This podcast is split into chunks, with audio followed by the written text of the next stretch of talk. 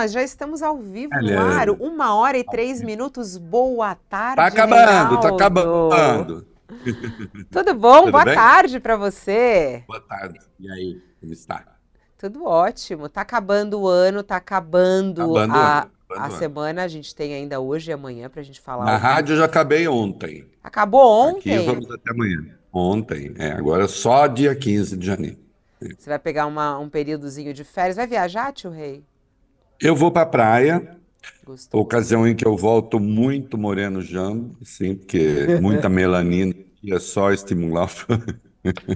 Você gosta de praia, banho de mar, essas coisas? Eu adoro pra... eu adoro ficar na praia. Assim, adoro ficar na praia, adoro o mar, mas eu não sou do tipo que se lança e tal. Não, não, eu sou um senhor, eu preciso ter noção disso. não precisa ter noção de nada, pode curtir o que você quiser. Pode ficar lá na praia, dar um mergulhão fica tranquilo, vai nadar com não, as não. sereias. Não, não gosto, não gosto, não gosto, tenho medo. Fico ali, fico ali na beira, beiradinho. É. Então, tá. Mas eu adoro praia, adoro praia, adoro calor. Então tá isso, ó. Amanhã a gente já dá férias pro tio Rei, mas amanhã a gente ainda isso. tem o Olha Aqui. Mas o Olha Aqui dessa quarta-feira, dia 20 de setembro, que começa agora, tá recheado de notícia e também de análise para você, porque muita coisa já aconteceu e algumas coisas ainda vão acontecer nessa quarta-feira. É, no Brasil e na Argentina, o nosso cardápio está recheado com bastante diferença aqui é, de assuntos, e isso que a gente gosta. A gente vai falar aqui sobre as declarações do Lula na reunião ministerial, a última do ano, aquela que ele faz um balanção né, do que está rolando é, no governo Lula. Diz: ó, oh, tem coisa errada, a gente vai arrumar, a gente vai, vai melhorar isso. Tem muita coisa boa, parabéns por isso, parabéns por aquilo.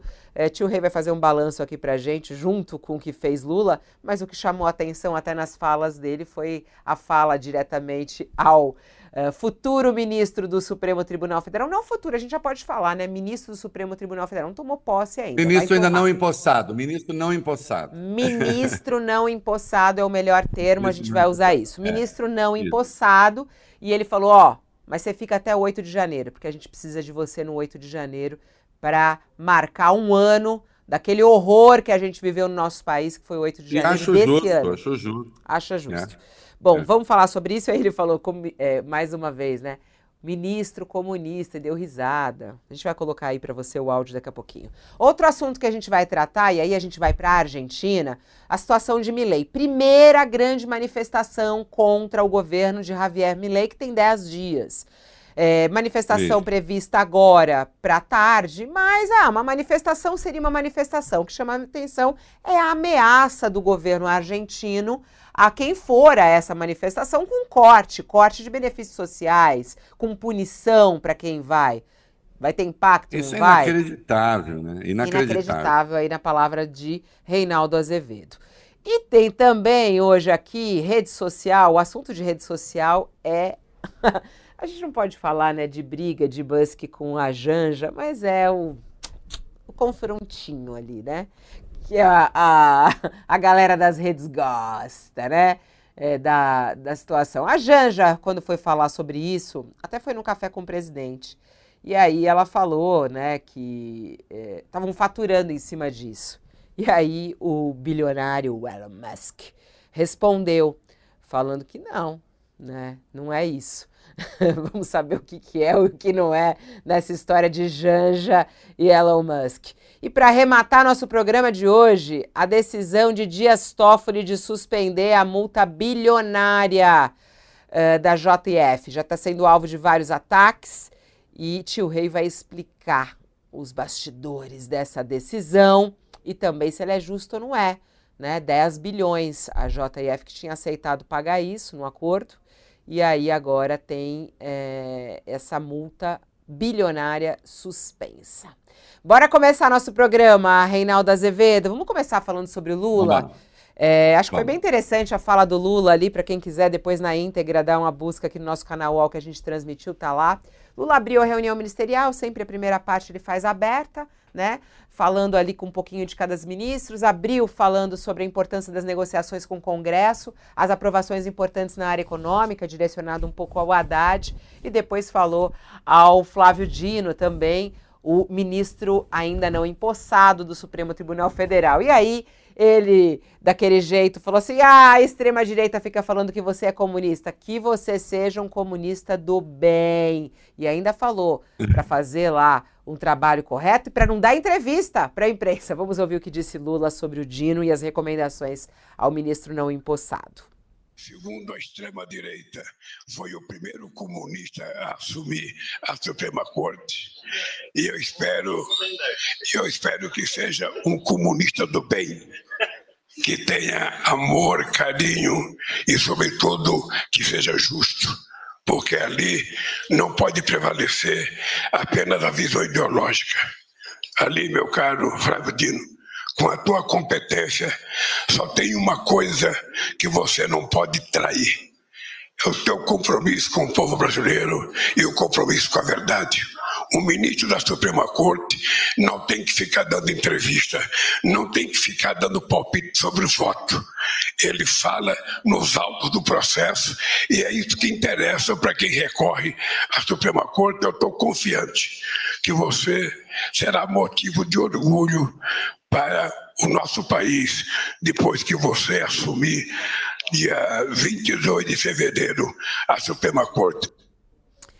O que, que é um comunista do bem, Reinaldo Azevedo?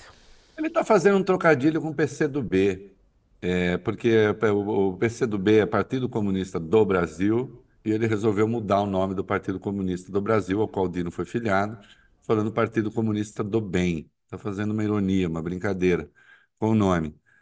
É, a única coisa, eu reitero, já falei aqui, é o tipo de brincadeira que é, ultimamente não, ela não tem assim, né? Ela não é tão produtiva, porque isso é uma brincadeira que você pode fazer entre pessoas que não são militantes anticomunistas, ou então fazer um gracejo, que até pode ser meio desairoso no limite com o próprio PCdoB, porque se você diz você será um comunista do bem, é, substituindo do Brasil pelo do bem, parte do princípio, então, de que possam existir comunistas que não são do bem, o que muito provavelmente é verdade, né? como existem liberais que não são do bem. É, então, é uma brincadeira que ele está fazendo. Né? É, evidentemente, a extrema-direita vai navegar. Nicole, essa altura, já deve ter tweetado né? demonstrando que os comunistas do bem, quanto é que os comunistas já mataram, etc. e tal. O fato é, o Dino não é comunista, né? não na acepção que uh, as pessoas têm, enfim. O Dino é tão comunista, já disse, como o Valdemar Costa Neto é liberal. Né? O Valdemar Costa Neto é liberal porque pertence ao Partido Liberal. Aliás, existem liberais no PL. O que é ser um, o que é ser um liberal? boa parte dos liberais do PL estão interessados em ficar regulando a vida alheia, com quem as pessoas vão para a cama, ficar punindo, discriminando, não é isso? É, isso é ser liberal? No mundo inteiro, ser liberal é não se importar com essas coisas e deixar que as pessoas toquem a sua própria vida, né? E garantir a igualdade perante a lei. Então, liberais não são. Assim como Dino pertenceu ao PCdoB e comunista na acepção que a extrema-direita está dizendo também não é, e o Lula está mais uma vez fazendo ironia com isso, inclusive fazendo uma ironia coberta aí, no caso, um trocadilho com o nome PCdoB, né? Partido Comunista do Bem, Dino seria então um comunista do bem. Agora, a parte realmente importante da fala dele é dizendo: eu espero que você vá lá e não vá com ideologia. Né? Eu espero que você vá lá preocupado em ser justo o compromisso com o povo brasileiro é se ater aos autos, é não falar fora dos autos, né? não fazer proselitismo na imprensa sobre casos em julgamento, no que ele está certo. Não tem de ter mesmo sobre casos em julgamento, não. Né? Os ministros não podem nem mesmo na sabatina antecipar voto, sem que acabem sendo impedidos. Né? E, infelizmente, nós vimos muito isso acontecer se não por intermédio dos ministros do Supremo, né, que no caso do Supremo aconteceu muito pouco, mas nós vimos durante a Lava Jato isso acontecer em outros casos. Nós vimos os casos dos juízes vedete, né? É, Aí, no caso, é vedete mesmo, tá, gente? O segundo não flexiona. É, nós vimos o caso do Sérgio Moro, nós vimos o caso do Marcelo Bretas, que, aliás, foi suspenso de suas atividades, né? O Sérgio Moro, que foi declarado depois é, é, suspeito, que foi para a política, assim como procuradores da Lava Jato foram. Então, aquilo é trair é, o fundamento do Estado de Direito, aquilo é trair a aquela que é a vocação do juiz, do, do, do, do procurador. Né? Então, essa é a parte importante da fala do Lula. O que eu acho que o Lula, tá, eventualmente, ainda não percebeu é, e precisa perceber é que esse tipo de ironia, esse tipo de ironia cola. Presta atenção, quem, quem se liga a esse tipo de ironia são as pessoas mais à esquerda, mais progressistas. E algumas ainda nem gostam, acham que o presidente está fazendo blag, e está mesmo né, da condição de comunista. É, essas pessoas entendem a ironia. As tia do Zap não entendem. Né? Então, aqueles que pertencem a grupos que ficam ali alimentando o anticomunismo, um comunismo que nem sabem o que significa, que não sabem, isso eu já testei. Já ah, fulano é comunista, sabe que é comunismo? O que é comunismo? Onde é, que, que país é comunista? O que é ser comunista? Né? As pessoas não sabem. O comunismo virou uma espécie de xingamento, de mácula moral. Esse cara é comunista, ele não é da minha turma, ele é um comunista. Né? Aí, quando o Lula faz isso, ele acaba alimentando essa turma. Né? E eu não acho isso bom, porque eu acho que isso deseduca a, a, o debate. Porque também bom para a direita também não é, porque a direita assim, ah, com isso vai crescer, vai não sei o quê. Não, ela também fica ali presa no seu mundinho, né? Ela não sai do seu mundinho. É a sua bolha, né? Que também não se expande, né? É, e não debate coisas importantes. Então, o Lula contribui, sim. Ele também joga a extrema-direita numa espécie de armadilha no seguinte sentido: ela fica correndo em torno do próprio rabo, debatendo essas questões.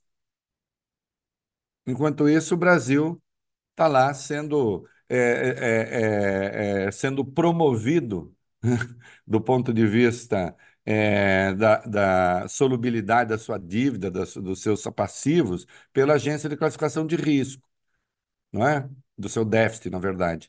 É, então, enquanto a Standard Poor's eleva a nota do Brasil, enquanto as coisas estão acontecendo na economia e estão, para tristeza e melancolia daqueles que aqui dentro previram o caos, né? e um bando de cara de pau que nem vem a público para dizer: olha aqui, a gente estava é, errado, não era nada daquilo que nós falamos, previmos o caos que não aconteceu. Né? Quantas coisas estão acontecendo, a extrema-direita fica discutindo quem é comunista quem não é comunista. Entenda, para o Lula isso também é conveniente. Para o PT isso também é conveniente. Vai sair alguma alternativa de poder daí? dessa gente, não vai. Não vai sair nada. Né? É, essa pesquisa está dizendo 90% não se arrependeu do seu voto, significa que bolsonaristas também podem não ter se arrependido. Polarização continua. É, será que continua? Mas polarização com quem? Com o Bolsonaro? Quem vai ser o Bolsonaro? Quem vai encarnar o Bolsonaro? Existe alguém que encarna o Bolsonaro? Se você tem 90% que não mudaram de voto ainda é, é muito positivo, sabe por quê? Porque, primeiro, o governo está numa fase de reconstrução mesmo. E, segundo, já tem o ônus de governar. Se com o ônus de governar ainda tem essa adesão, então é sinal de que isso é muito bom para quem está no poder. Isso é muito bom para o incumbente, como se diz. É ruim para quem não é incumbente. Então, essa polarização é uma falsa polarização.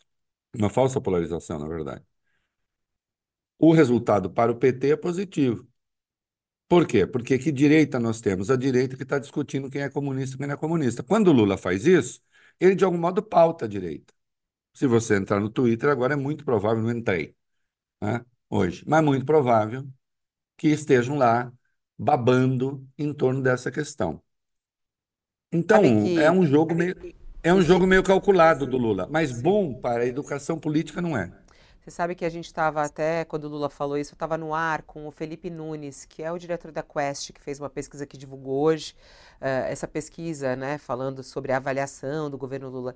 E aí ele estava falando que ele realmente acha que essa frase eh, do Lula, para quem é apoiador do Lula, acha engraçado e tudo mais, mas naquele núcleo duro da extrema direita vem muito mal isso, né? Eles não conseguem, como você estava explicando agora. E aí ele estava falando justamente esse ponto que você falou da polarização, que hoje é um dos debates, né? O que, que é realmente a polarização? Ela realmente não existe? E aí ele falou que a, as pesquisas e o que ele tem visto nas pesquisas e na própria pesquisa que ele recentemente fez é que o núcleo duro bolsonaristas, vamos colocar assim, representa cerca de 30%, é o que ele acha, né? O que ele, o que ele, o que ele vê nas pesquisas. E ele diz que nesse percentual e nesse público e nessa bolha eh, pode cair a inflação, pode aumentar a economia. Não dá. É, é, eles têm o discurso é, e os ideais e uma coisa absolutamente segue. E ele falou que é uma distorção, inclusive, da realidade.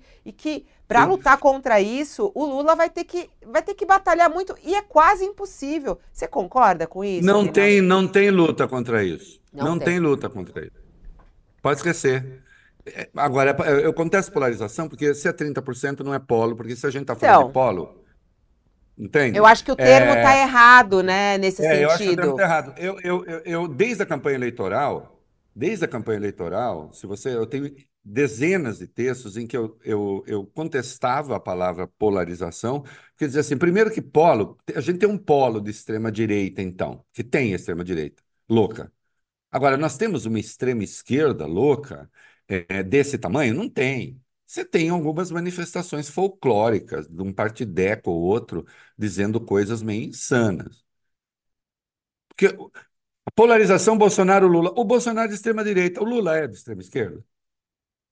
Não, né? Agora, desculpe, nesta extrema direita, que a gente estava dizendo, ah, isso alimenta a extrema direita. Alimenta a extrema direita, mas a extrema direita é contra a vacina também. É contra a ciência também. E, escuta, eles continuam a fazer campanha contra a vacina. Eles continuam a sugerir. Esses dias morreu um cantor gospel, é, uma morte súbita por alguma razão, problema do coração, provavelmente, eu sei lá o quê. E a turma deles lá começou a sugerir que é porque ele tinha tomado a vacina. Entende? Então, não há o que fazer com essa gente. Acabou. É, é uma, é uma distorção mesmo de natureza cognitiva. E aí o termo comunista é usado muito para isso, né? Para você é um comunista. Na linha, você é um safado, você é um ladrão, você é um não sei o quê. Ah, não quero caracterizar, você é um comunista. O comunista virou um xingamento de gente que não sabe o que é, né? É, é, a direita brasileira estar apegada é, ao anticomunismo em 2023 dá conta do atraso dessa conversa, né? Agora, a gente precisa nessas análises, é, e todo mundo, né, ir um pouco além do óbvio, né? Eu vi, você, você viu ontem o negócio do Tarcísio, ele, o balanço do ano dele de governo? Ele fala assim que ele é como o pinguim, o pinguim de Madagascar, que sorri e acena, sorri e acena, sorri e acena, né? É, Eu, obviamente, não tinha visto Madagascar. Aí fui consultar os universitários, né? Que tinham visto. É a fuga, uma fuga de pinguins e não sei o quê. E os pinguins se fazendo de bobo. Assim, Vamos nos fazer de bobo. Sorri a cena, sorri a cena. Aí diz o, o Tarcísio, eu estou me fazendo de bobo, então, né? Eu estou sorrindo e acenando. Eu sou pinguim de Madagascar. Sorri a cena, sorri a cena. Até no programa eu botei um trechinho do filme, né? É, e eu confesso que nesse vasto mundo eu nem sabia da existência desse troço, mas de qualquer modo, botei lá no programa e aprendi o que é. Quando, e, e disse o, o Tarcísio, e eu sou bolsonarista. dizendo o seguinte, até, deixando claro que vai apoiar o Ricardo Nunes aqui. Eu já vou, eu já vou chegar ao ponto. Estou dando uma passeada aqui. Calma, internauta, eu já vou chegar. Eu vou apoiar o Tarcísio aqui. Disse: olha, o, o, o Nunes, Ricardo Nunes, falou, olha, eu vou fazer, eu sou, eu vou fazer o que o Bolsonaro quiser, o grande líder da direita, é, acabou, o que ele falar está falado. Depois defendeu o reajuste de trem, que ele reajustou o trem. O Nunes não queria que ele reajustasse trem e metrô. Fica parecendo assim, olha, olha o Bolsonaro, o grande líder, né? Tarcísio está dizendo, eu sou, você é meu líder. Sabe o que o Tarcísio está falando para o Bolsonaro? Querido, eu quero disputar de novo o governo de São Paulo, eu não quero entrar na disputa presidencial, você é o grande líder, você não quer que surja ninguém, porque você acha que ainda pode ser você, eu tô com você, não quero que construa meu nome, sou bolsonarista, se quiser, nem apoio o Nunes. Para mim, ó, sou, tô com você e vou disputar de novo o governo de São Paulo. Então a direita não, tá, não tem alternativa. Você tem aí essa falsa polarização, porque não é polarização. Você tem esse troço que o Bolsonaro inventou, mas que também não produz nada, a não ser rancor, ódio. E não é alternativa de poder. Hum? O Zema tentou se mostrar uma alternativa, que, aliás, é, até chega a ser cômico, né? ele foi lá e cortou a cabeça do Zema. Né? O Zema, eu acho que ele quer mostrar a dívida de Minas como sua grande obra, né? É, que ele não consegue negociar. É, mas também não. Então, assim, fica nesse troço aí. O Lula, de algum modo, alimenta isso. E, e a direita também cai numa armadilha. Essa extrema-direita cai numa armadilha com ele, porque volta ao seu padrão. Vamos atacar comunistas. Só que isso aí fica ali. Serve para isso serve para isso. O Nicolas tem o eleitorado dele, não sei quem tem eleitorado, fica lá, comunista, comunista, comunista, comunista. Alternativa de poder? Não. Né? Não. Enquanto isso, as coisas estão acontecendo, é, medidas estão sendo aprovadas. O Brasil teve um ano virtuoso nessa área, com todas as dificuldades, a relação com o Congresso do Lula tem um resultado muito positivo que apoiou arcabouço, aprovou o arcabouço fiscal, aprovou reforma tributária, aprovou medidas é, para recuperar a receita. Mas aí diz assim: ah, mas o déficit zero. Vamos ver o tamanho do déficit zero, também acho que não será, mas que tamanho terá? Agora, esse déficit zero é tão importante assim mesmo? É isso que vai definir? A Standard Poor's está dizendo, a SP, né, como você fala hoje, está dizendo que não. Ah, não, olha aqui, elevou a, a, o rating, estamos a dois pontos, como as outras agências, o país virar grau de investimento de novo, pode acontecer isso, sei lá. É, tem banqueiro bolsonarista por aí, enfesado, que está dizendo, ah, vai demorar. Talvez demore menos do que é, se pensa, não é? E as coisas estão caminhando. Se se fizesse uma eleição hoje, sabe o que ia acontecer? O Lula ganhava de novo. E ele pode ser candidato, só que o Bolsonaro não pode. Né? Por quê? Porque a, a, a direita, por enquanto, produz o que? Ah, vamos discutir Bolsonaro, ah, comunismo, vamos discutir comunismo. O Tarcísio tenta uma outra agenda via privatização, por exemplo. Mas que também não é exatamente popular. Né? Tem aqui em São Paulo um peso, mas a avaliação dele caiu bastante também. Então, na verdade, nós temos uma direita sem alternativa. Não é a esquerda que está sem Ô, alternativa. Reinaldo, de- dentro desse caldo que você está falando, né, da direita e esquerda, é, o Lula nessa reunião ministerial e a permanência do Flávio Dino até 8 de janeiro foi citada para ele como uma grande importância. Aliás, na- nesse momento, ele até olhou para todos os ministros e falou assim: Eu quero que todo- todos estejam aqui. É, vocês têm o direito de vocês fazerem a folga de vocês, depois vocês voltam, mas no dia 8 é um, é um dia muito importante. Ele pretende fazer um grande ato é, de memória desse 8 de janeiro. É importante fazer isso, Reinaldo? É, o- o- que Fundamental. que- por, fundamental. Por que fundamental? Porque é fundamental deixar claro, é, e foi o sentido do meu editorial no meu programa de ontem, fiz um outro comentário depois, é fundamental deixar claro que a democracia ganhou. a democracia ganhou. Os golpistas perderam. Né? E isso não é pouca coisa. Ontem, desculpa, ontem foi um dia importantíssimo, porque o Lula almoçou com os militares e jantou com os ministros do Supremo. Né? Carmen Lúcia não pôde ir e o André Mendonça não foi. Né? É, a Carmen Lúcia, que eu saiba, teve um problema, o André Mendonça, eu acho que ainda é um, marcar um distanciamento ali em razão da sua proximidade com a família Bolsonaro, acho eu, né? Dado que ele não parabenizou o Dino, né? É, e tiveram divergências lá atrás sobre o 8 de janeiro, né? Mas o Lula é, almoçou com os militares, jantou com os ministros do Supremo, o almoço com os militares foi uma boa conversa. É, tem informações de bastidores ali de que a coisa fluiu de maneira absolutamente tranquila. E é preciso que a gente se lembre, Fabiola, que o Lula teve que demitir um general logo à esteira do 8 de janeiro. Não é? Porque o general se negava a, a, a, por exemplo, tirar o Mauro Cid de uma função especial a que tinha, eh, tinha sido eh, mandado ou, ou, para a qual estava destinado. É, com um comportamento, quando menos, ambíguo em relação é, ao 8 de janeiro. E o Lula teve que demitir o comandante do Exército. Ignorar que as Forças Armadas se deixaram contaminar pelo bolsonarismo é ignorar as evidências, ignorar os fatos. Isso aconteceu. Por incrível que pareça, aconteceu. Ele que era uma caricatura, ele que era uma piada entre os militares, né?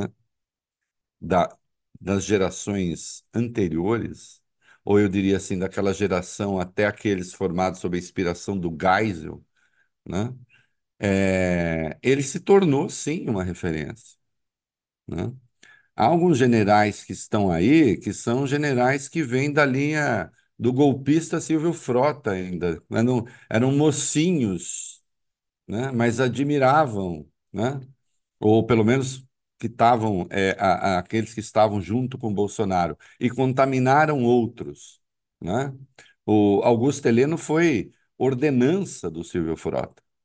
Então, os militares se deixaram contaminar pelo bolsonarismo. E o Lula conseguiu pacificar isso. Justiça se faça, José Múcio teve um papel importante. Né? É... Em, nessa costura e nessa conversa. Não foi fácil. Ah, mas os militares podem dar um golpe? Não. A questão não é se pode dar golpe, pode dar golpe. É criar instabilidade à toa é, se não se contém, fica dando declarações, depois o presidente. Aí dá a declaração, precisa ser punido, pune a força. Então, esse trabalho de pacificação teve, precisou ser feito. Ao jantar com os ministros do Supremo, deixa claro que também na esfera é, judicial está tudo certo. Né? As coisas com o Congresso, com todos os problemas, né? aquela lei de diretrizes orçamentárias que foi aprovada ontem, tem coisas horríveis ali, né? É, mas, de qualquer modo, é o Congresso que temos. Né? Então, é muito importante fazer essa celebração no dia 8 e dizer a democracia triunfou. A democracia ganhou. Aqueles que tentaram tomar o poder na unha perderam, foram derrotados pelos fatos. E sim, esse equilíbrio, eu acho que isso muitas vezes a gente ignora, esse equilíbrio é muito delicado. Porque se você escrevi hoje no meu artigo de hoje de madrugada no UOL, né? É, na verdade ontem à noite, no fim da noite. Se você botar tudo isso, ô, Fabiola, no assim, ah, vamos fazer uma receita de bolo, o bolo fica bem gostoso, bolo, um bolo assim para o país, vamos. Então vamos lá. Um presidente de centro-esquerda, receita. Um presidente de centro-esquerda, um Congresso majoritariamente de direita e com é, um grupo importante de extrema direita, vai juntando, né? Forças Armadas politizadas, o que não deveria politizar no sentido da, da politização negativa, né? É, ideologizadas. Esse Congresso de direita e extrema-direita com mais poder do que jamais teve. Hum? É uma situação de inflação em alta, juros na estratosfera e programas sociais sem verba, sem recursos, que é como o Lula pegou. Aí, ô, vamos, aí, ô, Fabiola, faz um bolo bacana aí disso aí. Um bolo político institucional. Não, não sai. Não Ele sai. vai ficar solado, não vai crescer vai de jeito solado. nenhum. Ou então, sabe assim, quando dá aquela crescida na borda e no meio afunda, aí fica aquela coisa feia. Sei. Ou então por fora ele parece gostosinho, vai ver dentro, tá encruado. Pensa que o tio Rei não sabe que é bolo, eu sei. Né? Aí fica aquela casquinha fora, vai ver dentro, tá cru. Né? Tá, tá ruim. Né? Não assou. É, esse bolo não, não dá. Sabe a única coisa que corrige esse bolo? Tem uma mágica nesse bolo: saber fazer política. Se você não sabe fazer política, fazendo política você consegue fazer o bolo, o bolo é, é, acontecer. Você, você dá essa receita. No, se, se você der essa receita, e muitos, e muitos anteviram a inviabilidade do governo Lula, eu diria, foram apressadinhos. Mas até compreendo essas almas simples que esqueceram que política existe. Né? Porque, de fato, estava destinado a não funcionar. Eu mesmo, quando vi a composição do Congresso, porque o Congresso, a composição do Congresso, você sabe logo depois do primeiro turno, né? E, e eu apostava que o Lula ia ganhar. Até achei que fosse ganhar com uma diferença maior, como todos achamos. Depois, na reta final ali, né, com tudo que o Bolsonaro fez de ilegal é, é, com PECs ilegais, né, do combustível, dos benefícios sociais, etc., ele encostou. Mas é, eu falei, bom, Lula vai ganhar, e de fato, com esse Congresso será muito difícil. E, no entanto, ele está com esse Congresso, e, no entanto, apoiou o arcabouço, é, aprovou o arcabouço fiscal, e, no entanto, a reforma tributária está aí à, à, espera desde a Constituinte, na verdade, desde a década de 60, se fala de reforma é, tributária, não é? Medidas que também acham, ah, não vai conseguir, medidas para recuperar receita, e enfrentou o ato golpista, e hoje está em paz com os militares é, e dialogando com o Supremo. É uma obra e tanto, né? É uma obra e tanto. E a direita? A direita está caçando comunistas. Como fazia a pré-64. Veja você. Né? O Bolsonaro jogou a direita nesse buraco. E um monte de gente caiu nessa conversa. Apenas por preconceito, porque não gosta do Lula, ou porque não sei o quê. Né? Mas não adianta, você vai mudar essa cabeça é, é difícil, difícil. Eu já contei um teste, está no ar a entrevista que eu fiz para o Reconversa com o Mitre, o Fernando Mitre, que é diretor nacional de jornalismo do Grupo Bandeirantes, e eu contei para ele uma história absolutamente verdadeira. Eu estava com um empresário, uma pessoa, e eu disse a ele que eu ia contar isso sem dizer nome, evidentemente, Pessoa com trânsito internacional. Pessoa boa. Não é uma má pessoa. Honesta. Bolsonarista. Hum? De uma área que não tem o que reclamar do Lula, que é do agro. O Lula fez o maior plano safra da história. Aí o cara começou ah, porque tem tal coisa que aconteceu. Eu disse, não, isso não aconteceu, isso é mentira. Ah, não, porque tal coisa não aconteceu. Aí eu falei, você pertence a algum grupo de zap, né? Ele falou, claro, todo mundo pertence. Eu falei, eu não quero. Eu falei, entra no seu grupo. Aí eu falei, eu não quero saber quem tá. Só entra. Aí eu falei, tá, entrou. Eu falei, Falei para ele ficar correndo o dedo para cima e para baixo, ele até resistiu, falou: Ah, tá fazendo uma brincadeira de criança. Eu falei: Não, faz. Corre o dedo, falei: Para, para, para, leia aí a mensagem. Se não for sua, lê a última mensagem que você recebeu. Aí ele leu. Era mentira. Era uma mentira do grupo do Zap. Eu fiz isso mais duas vezes. As outras duas vezes também era mentira. Você entende? Então, assim, mesmo gente que tem informação, que tem condições de saber que aquilo não aconteceu, coloca a sua ideologia, o seu ódio, a ideologia no sentido mesmo, no pior sentido do termo, na construção de uma realidade paralela que explica o mundo sem explicar nada. Não é? Ele só quer uma explicação para o mundo que caiba no ódio dele, no rancor dele, no preconceito. E pronto. E os fatos que se danem.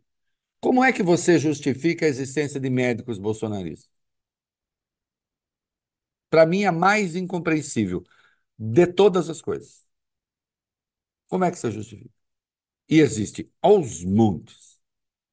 Eu ousaria dizer que a maioria. Para mim, injustificável. Incompreensível. Bom, já que a gente está falando e analisando a direita brasileira, né, nessa, a partir dessa fala do Lula, do comunista, é, do bem, né, que foi a partir daí que a gente começou a, a desenhar essa história, que é essa reflexão incrível que você fez. Vamos para a Argentina, Reinaldo, uh, oh! para a gente emendar isso. Hoje tem prevista uma manifestação lá na Argentina, é, a primeira grande manifestação contra o governo de Milei. Eles querem fazer uma marcha até a Casa Rosada. E aí, a ministra do Capital Humano, que é o ministério que enfiou não sei quantos ministérios lá dentro e que responde a todos os ministérios, todos mundo. os ministérios. Todos os ministérios do mundo Educação, estão ali. É, Educação, trabalho, saúde, né? É, saúde ficou fora, né? Mas é, eles resolveram Isso. de última hora, mas, mas o resto tudo tá lá dentro. E aí ela fez um anúncio, né, em rede nacional, dizendo o seguinte: quem for vai perder os benefícios sociais. É, primeiro, essa manifestação o que, que ela pode ajudar, né, nesse sentido da Argentina, esse alerta que pode ter. Faz sentido essa manifestação agora. E segundo, essa, essa ação do governo argentino antes mesmo da manifestação acontecer. Né? Uma ameaça direta aos argentinos, não é isso? Uma ameaça direta e a ameaça de. Veja, aliás, ontem, não sei se mudaram de ideia, mas ontem o governo da província de Buenos Aires, né? É, não da cidade de Buenos Aires, mas da província de Buenos Aires, maior, é, disse o seguinte: não, nós não vamos reprimir nada da maneira como vocês estão dizendo, porque inclusive entendemos que é ilegal. Né? Então, primeira coisa, porque a, a, Patrícia Bullrich, que é a ministra da Segurança, que concorreu à presidência, que é mulher do Macri, mulher do Macri, a expressão não fica boa assim, porque homem de alguém, ok. É, ela é um braço do Macri, né? ela não é casada com o Macri. Ela é um braço do Macri, que é quem está mandando, quem governa Maurício Macri.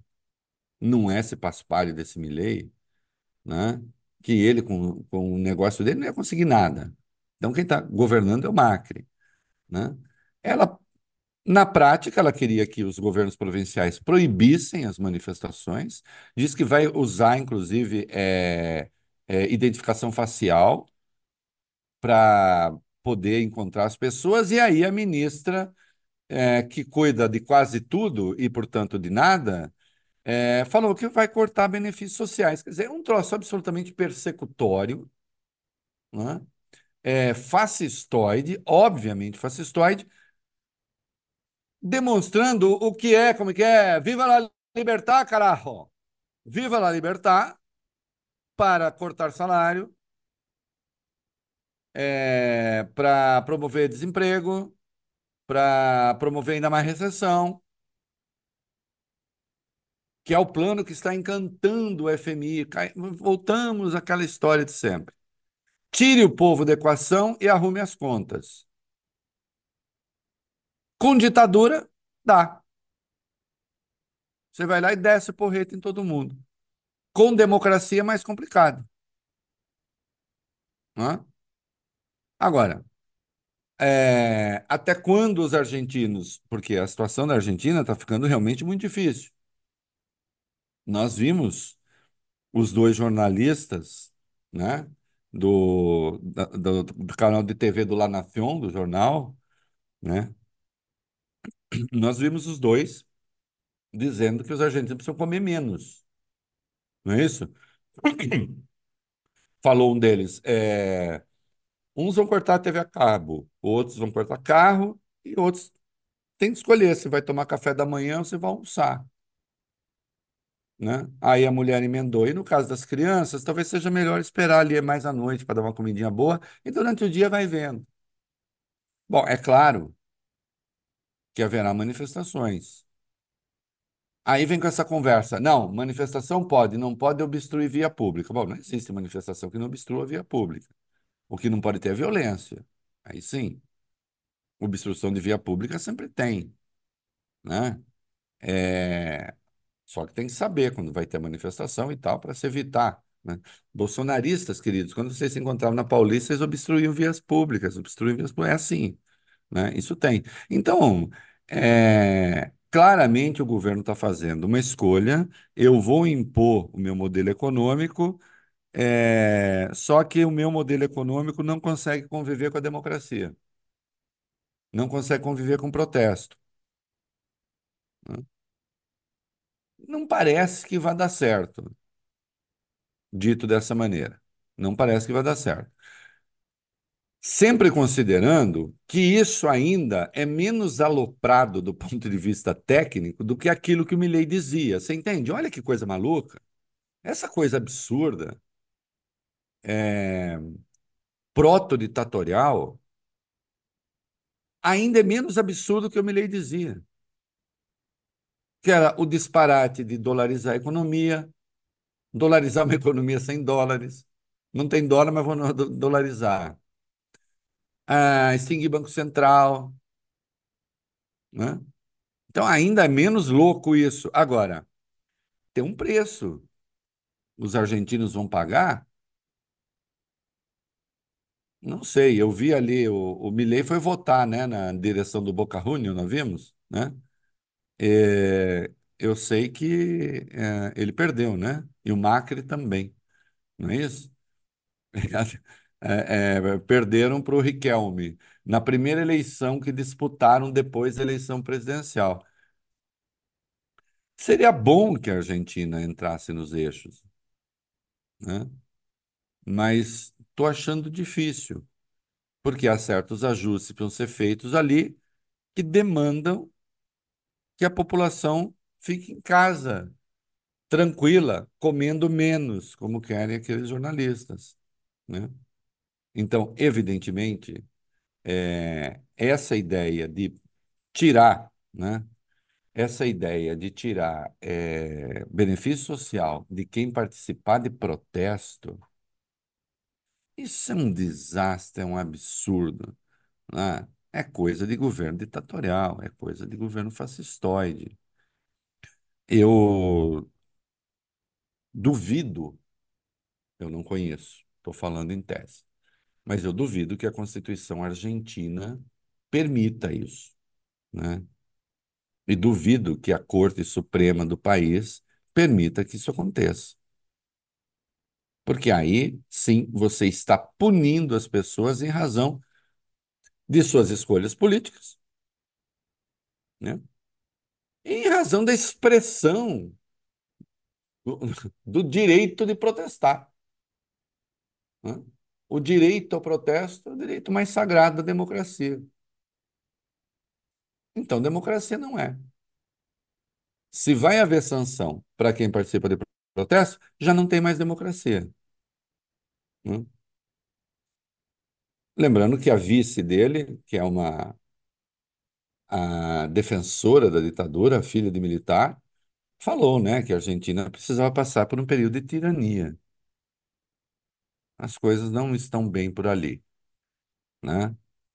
E não se esqueçam, quem governa é Maurício Macri. A Argentina está sendo governada por quem não ganhou a eleição. Porque ele disputava a eleição por intermédio da Patrícia Bullrich, que agora é ministra da Segurança. Ela ficou em terceiro. Governa a Argentina um bilionário que não disputou a eleição. Disputou uma vez, ganhou e perdeu a reeleição. O que está em curso lá é uma distorção absurda do próprio processo democrático. Reinaldo, vamos falar de Elon Musk e uh, Janja, porque ontem a Janja falou sobre essa situação. Jura? Jura por Deus? Você não quer falar? Tô brincando. Não? Claro que sim. Ah, vai. Tio Rei, ele tá naquela coisa pré-férias pré, pré já, pensando Não, não tô, praia. não. Não, é que você. Não, ao contrário, eu tô muito animado. Até porque, ainda mais que eu não tenho rádio hoje, vamos ficar aqui, inclusive, até às 19 horas. Ou 19h30. Ô, pode se preparar aí, né? Pode pedir marmita aí de, de Pega, pede, Ô, pede o ô, carrinho aqui de comida. Ah. Pera o carrinho, pera o carrinho. Não, Vamos mas lá. Vamos, vamos lá, vamos, fa- vamos contar essa história. Primeiro vamos colocar o áudio da Janja ontem, ela falando sobre a responsabilidade da, da rede social, né? E que quer uma investigação sobre isso, porque reclamou muito da demora para liberar a conta dela e também sobre a vulnerabilidade, inclusive, das redes. Vamos assistir, ver o que disse Janja ontem. Então, e eu fico imaginando, eu que, né, hoje, por conta de estar nesse lugar que eu tô, sou uma pessoa pública, foi tão difícil a gente é, a, que o Twitter derrubasse, né, Demorou congelasse tanto, né? a minha conta uma hora e meia. E eu, e eu falo, por uma hora e meia, o seu Elon Musk ficou muito mais milionário, Sim, né, com, É. aqueles, com aquele ataque. Uhum. É essa que é a questão. sim. A gente ganham precisa- dinheiro com A essa gente precisa ódio. né? é, não só a regularização das redes, mas a gente precisa discutir a monetização desse- dessas redes sociais, porque hoje não importa se é do bem ou do mal, eles ganhando dinheiro, tá tudo bem, né? As redes sociais hoje eu falo, eles estão acima de qualquer coisa, acima Uhum, de regras, acima do, mer- do famoso mercado, uhum. então eles estão lá flanando. Tá aí, Elon Musk ficou muito mais milionário com os ataques que eu sofri. Ele respondeu, é, a resposta dele não tem tão a ver com isso, mas tem um pouco. Ele falou: olha, não está claro como alguém adivinhar a senha do e-mail é a nossa responsabilidade. Foi o que ele escreveu aí no, no Twitter. No, no X, né? Que ele mudou o nome do Twitter, agora não é Twitter, é X. E aí, hein, ah, quem é que tem razão nessa história? Qual é a responsabilidade? Você vê essa, essa fala dele como uma resposta à Janja? Cadê o Reinaldo? Ele travou? Ou ele tá fingindo? Não, eu, Eu adorei É eu- isso! Eu inventei no rádio que eu chamo de silêncio eloquente, né? Quando assim, Silêncio eloquente, silêncio- Porque a gente E tem essa aí, coisa de travar rádio- também, que pode ser uma tentativa. como o rádio não tem ima... e como o rádio não tem imagem, né, para que as pessoas não achem que eh, saiu do ar e tal, então põe um reloginho, fica tic. Olha aqui, bom, primeira coisa, é, é um absurdo, de fato, é, entendo a vida invasão, que se demore tanto tempo, sendo uma pessoa pública que tem acesso, faz chegar a reclamação, demora tanto tempo para travar a conta, para, enfim, tirar do ar, para evitar, para, por fim, é, então, a invasão. Sim, se demorou muito, é preciso que demore menos. Né? Agora, parece que invadiram, na verdade, o celular da Janja e ela tinha no celular senhas de outros aplicativos, etc. Que é uma coisa que ninguém deve fazer, obviamente. Né? Mas celular tem a dupla certificação, que é preciso ser acionada, também protege as pessoas. Né? Ah, obviamente, ela não é a única a sofrer esse tipo de coisa, tem mais gente. E vocês sabem que eu há pouco estava dizendo das conquistas importantes do governo Lula. É, e de como muitas vezes eu acho que ele é tratado com desdém por setores da imprensa por puro preconceito ideológico. Agora, é, essa fala da Janja, ela, busca, ela, ela acabou provocando um, um monstro, um gigante, que é o Elon Musk, E, nossa, a extrema-direita está assim, cobriu-se de orgasmos, se me permite essa metáfora, né? Cobriu-se de orgasmo, é, ou de orgasmos múltiplos, né? É, com essa coisa do Elon Musk, porque imagina, ele responde e diz: Eu gostaria de saber como qual, qual é a conexão, qual é a lógica interna, em última instância, disso que ela disse. E, de fato, eu comentei ontem no programa esse negócio. O Elon Musk ficou muito mais milionário é, enquanto a minha conta estava invadida?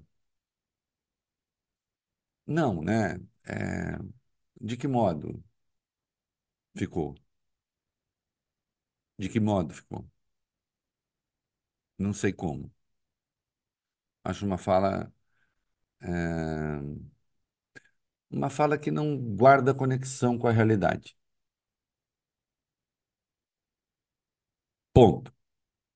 Vamos mudar de parágrafo ou de página. Regulação é, das redes sociais. Eu sou favorável. De qual regulação estamos falando? Da responsabilização civil no caso de páginas que pregam extermínio é, de pretos, de judeus, discriminação de mulheres, é, que incitam as pessoas a não tomar vacina e, portanto, promovem a doença e a morte. Do que é que nós estamos falando? De que responsabilização? Qual a conexão entre isso que aconteceu com a Janja e a responsabilização das redes? Também não está claro. Hum? Mas eu não acho prudente que seja a primeira-dama a se manifestar, a mulher do presidente a se manifestar tão enfaticamente em favor da regulação da mídia, porque fica parecendo que quem está querendo regular a mídia de maneira imprópria é o Lula e está colocando a mulher dele para falar em lugar dele. E, finalmente, o Elon Musk responde porque é, todo mundo sabe, é um, é um dandy da direita internacional que, além de tudo, né, é um dandy multibilionário e não se incomoda tanto quando pessoas de direita dizem coisas estranhas no Twitter, mas, claro, em havendo alguém da esquerda ou identificado como tal, ele vai lá para responder. Né? Então, assim, é, sabe, o, o, o Fabio, eu já acho que eu já usei essa expressão aqui. Quando dava aula, tinha, eu, eu, tinha categoria, eu dizia das coisas que nem erradas conseguem ser. Né? Você aplicava a prova. Às vezes eu, você lia a resposta e falava assim: caramba, onde será que essa pessoa estava quando eu estava dando aula? que será que eu, que será que eu falei? Que ela chegou aula, aí, né?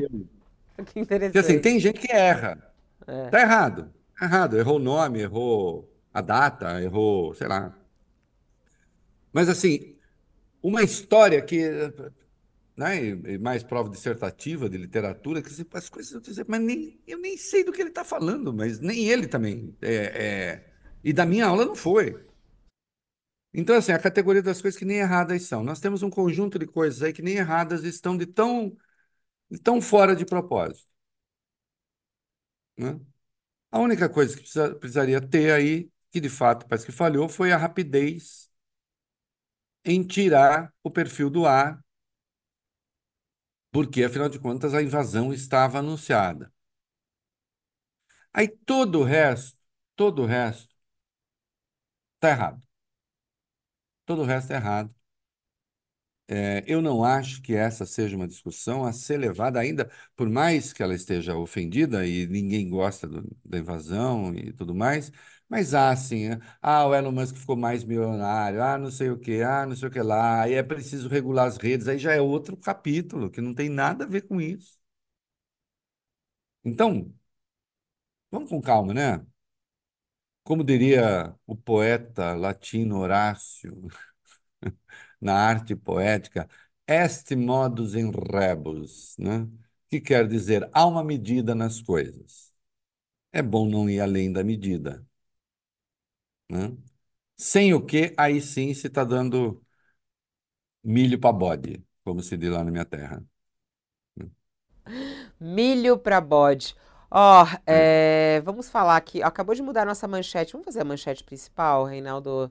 Nem sei se você já viu, viu essa notícia ou não, mas nossa manchete acabou de, de mudar, falando sobre o Congresso. Assunto que você comenta super também. É, é isso, a É. questão das emendas de 2024, que Lula acaba é, sendo alvo também de ataques nesse sentido. É uma reportagem do jornal Folha de São Paulo.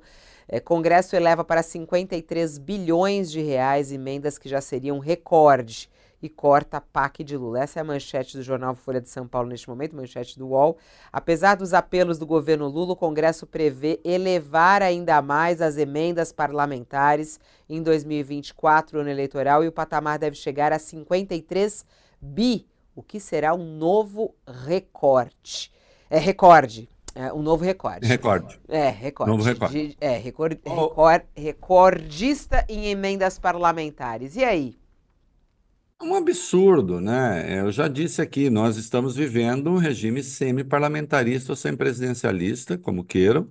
Se for semi-presidencialista, é um presidencialismo rebaixado é, nas suas competências. Se for um semi-parlamentarismo, porque é um, é, é um, é um, é um presidencialismo com um parlamento com as suas funções elevadas.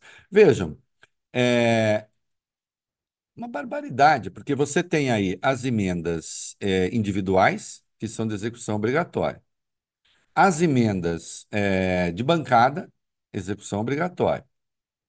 E aí, criar as emendas de comissão, o que eleva, o, o- elevou o valor até ontem para coisa de 48 bilhões.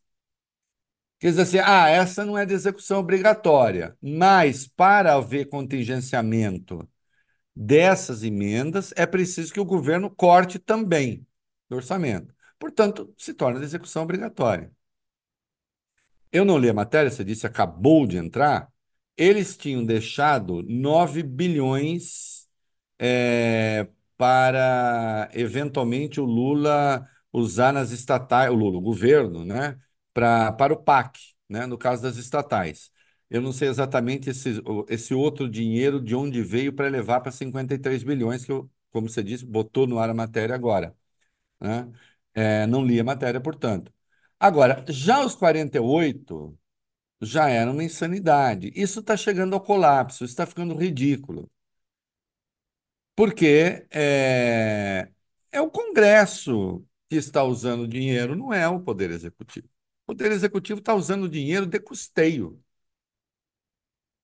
Sabe quanto é o PAC? A previsão do PAC, dinheiro público para o PAC? 61 bilhões e meio. Se você tem 58, então é o Congresso. Tra- ah, É o desculpa, Congresso tá-. A, a notícia importante é essa. Nessa reportagem, ah, reduziu o investimento no PAC para isso. O PAC, você falou, ele recuou de 61 bilhões e 300 milhões de reais para 44 eh, bilhões e 300 milhões de reais. Então aí É virou realmente a piada, né? O PAC É está isso. com 44, o Congresso tem 58. É isso. 58? É, é, quantos? 53. É, 50 53. O PAC tem 44, eles ficaram com 53. Faz sentido? Quem é executivo? É um assoberbamento. Eles deixaram de ser poder legislativo. Eles passaram a ser poder executivo. E aí, qual é o problema desse dinheiro? Né? Qual é o problema desse dinheiro? Ser gasto assim. Quando você tem um governo bom, um governo que funciona, essa dinheirama toda, porque, atenção, 53 bilhões, minha gente, é muito dinheiro. É muito dinheiro. Quando você tem programa, o governo que funciona, você pega esse dinheiro e coloca em determinados programas, em eixos de programas. Então, vou investir em infraestrutura. Qual é a região que mais precisa? Vou botar ali.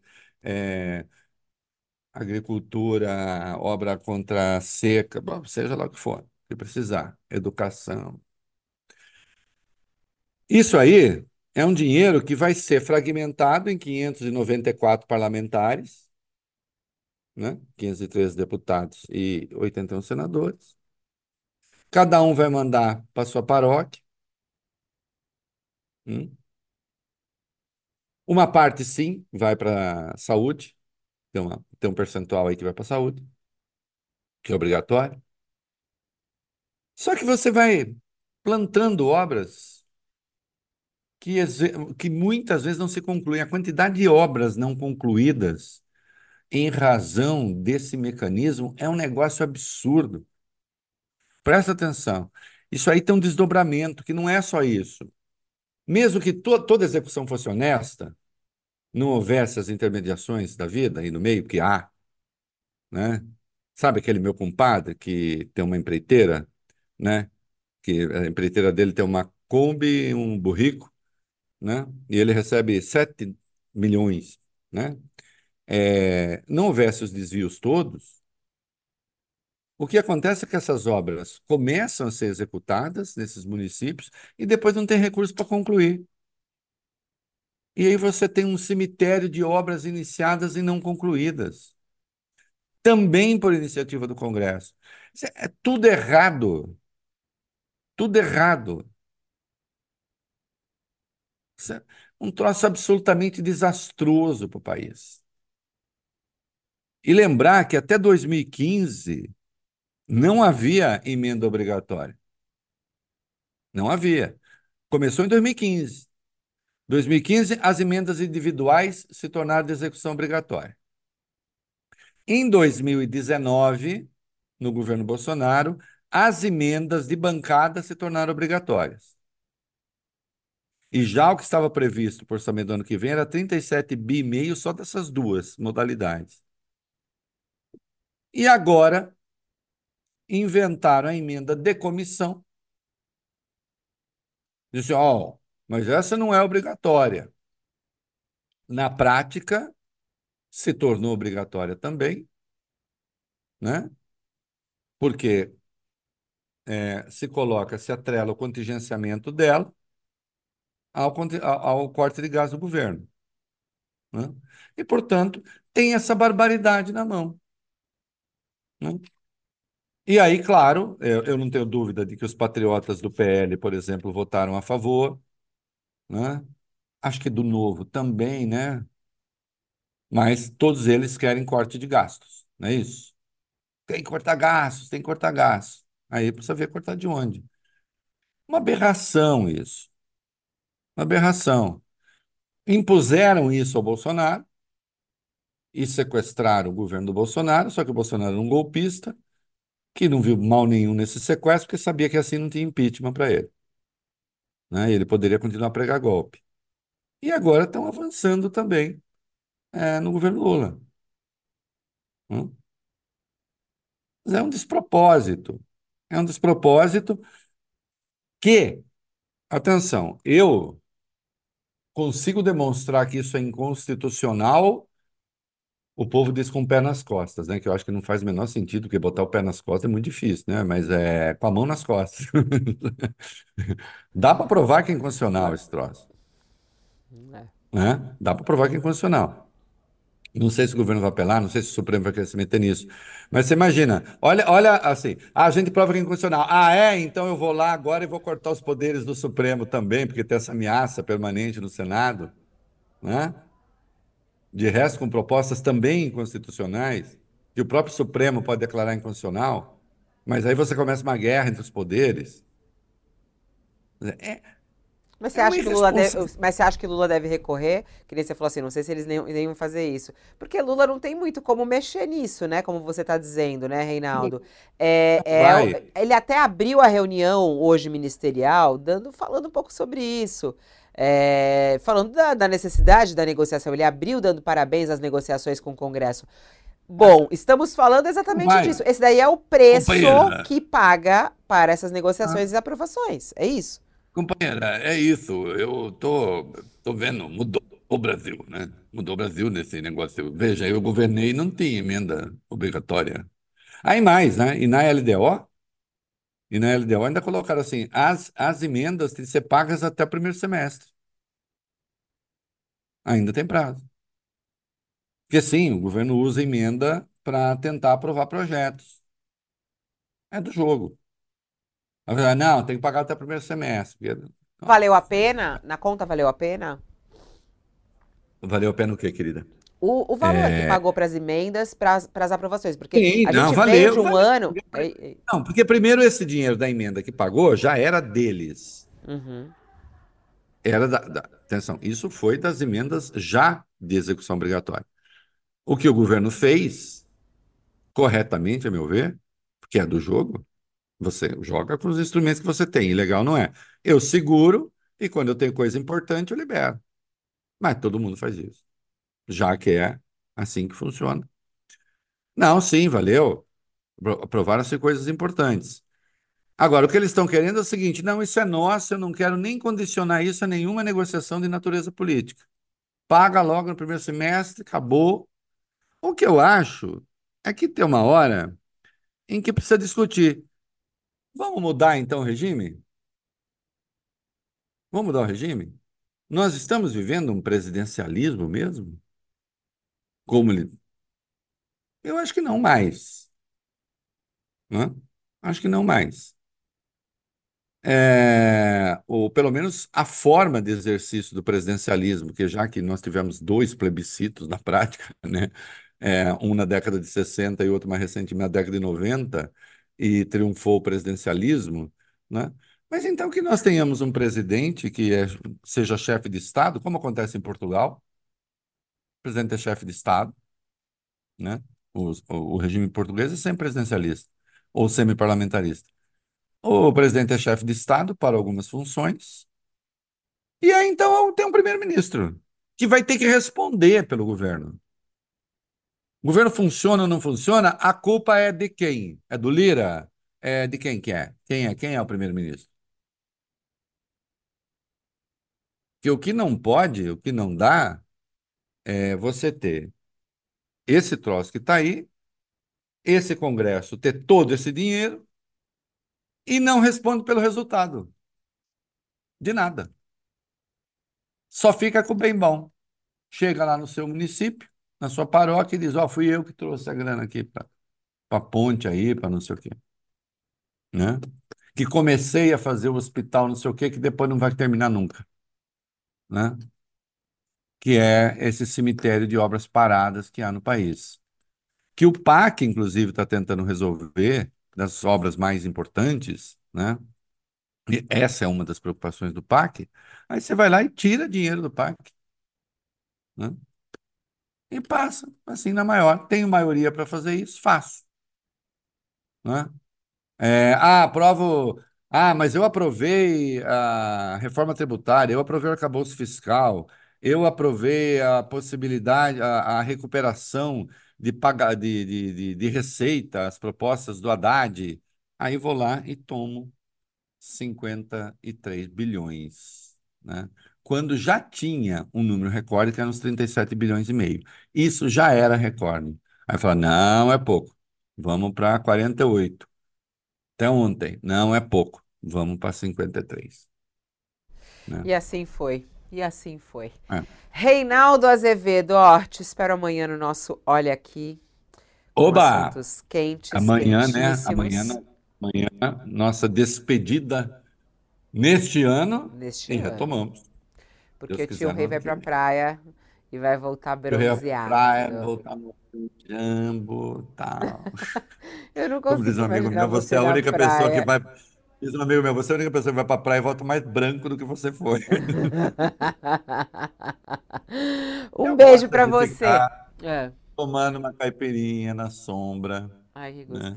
Eventualmente um skin na sombra. Não precisa também ficar torrando lá que nem uma lagartixa ao sol, né?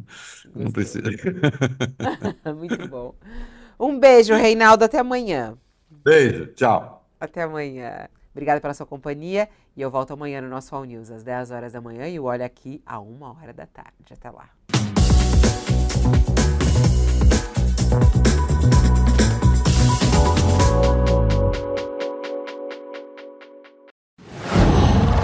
Qual?